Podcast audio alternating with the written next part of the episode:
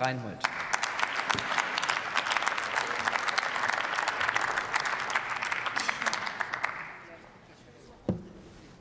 Sehr geehrte Frau Präsidentin, sehr geehrte Damen und Herren!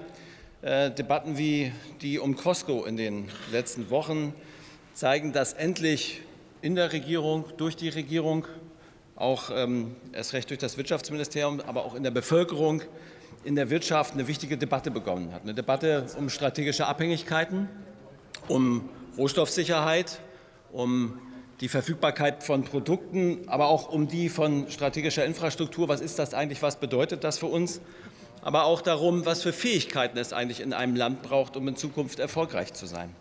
Und ich bin froh, dass wir das begonnen haben und weiterführen werden und wir erkannt haben, dass die Sicherung von Wohlstand und von Arbeit auch davon abhängt, welche Fähigkeiten in diesem Land verfügbar sind. Und viele Antworten darauf bietet der Haushalt des Wirtschaftsministeriums.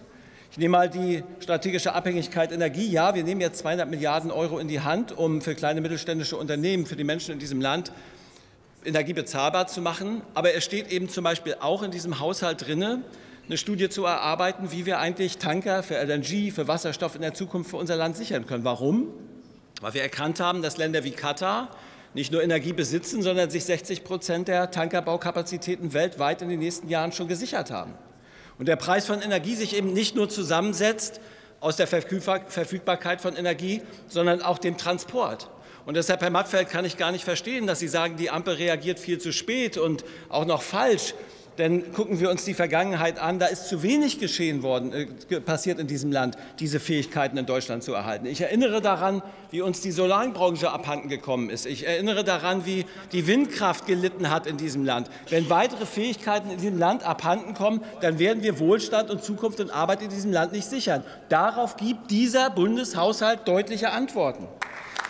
Wir werden die Energiesicherheit in Deutschland gewährleisten, indem wir Energie umstellen. Auch das braucht Fähigkeiten, unter anderem in der maritimen Industrie. Wir brauchen Errichterschiffe für Offshore-Windkraftanlagen, Kabelverlegeschiffe und so weiter. Und deshalb ist es wichtig, dass nicht nur die Politik, die kann es nicht alleine richten, sondern auch Wirtschaft und Bevölkerung erkannt haben, das kostet auch was und ich muss was dafür tun.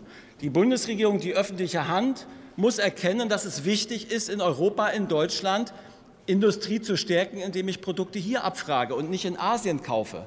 Gott sei Dank haben wir eine Debatte um eine neue China-Strategie, die uns zeigt, wie die Abhängigkeit zu Asien ist. Aber auch die Wirtschaft muss erkennen, dass es wichtig ist, in Europa, in Deutschland Fähigkeiten vorzuhalten. Und dabei unterstützen wir sie bei der maritimen Wirtschaft zum Beispiel. In diesem Jahr 2003, im nächsten Jahr 2023 62 Millionen Euro, über 50 Milliarden mehr, äh, Millionen nochmal mehr für Verpflichtungsermächtigungen 24 bis 27, um Forschung und Entwicklung voranzutreiben und Fähigkeiten in Deutschland zu erhalten, die es dringend braucht, Wohlstand und Arbeit in diesem Land zu sichern. Die letzten Worte will ich für die Energieterminals aufbringen, weil auch das Lob von der äh, CDU wahrgenommen, es einen Unterschied macht, wie wir das LNG-Beschleunigungsgesetz aufgesetzt haben. Sie haben versucht, Planungsbeschleunigung per Gesetzeskraft bei einzelnen Vorhaben durchzusetzen.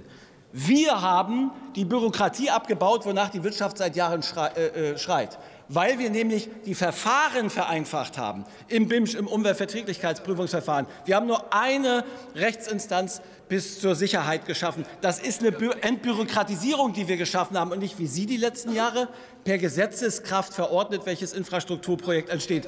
Das macht den Unterschied zu dieser Ampel. Wir entbürokratisieren und schaffen Zukunft. Sie haben es anders probiert, das hat nicht funktioniert.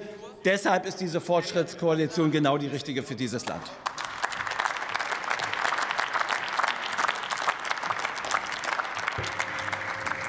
Nächster Redner für die CDU-CSU-Fraktion Andreas Jung.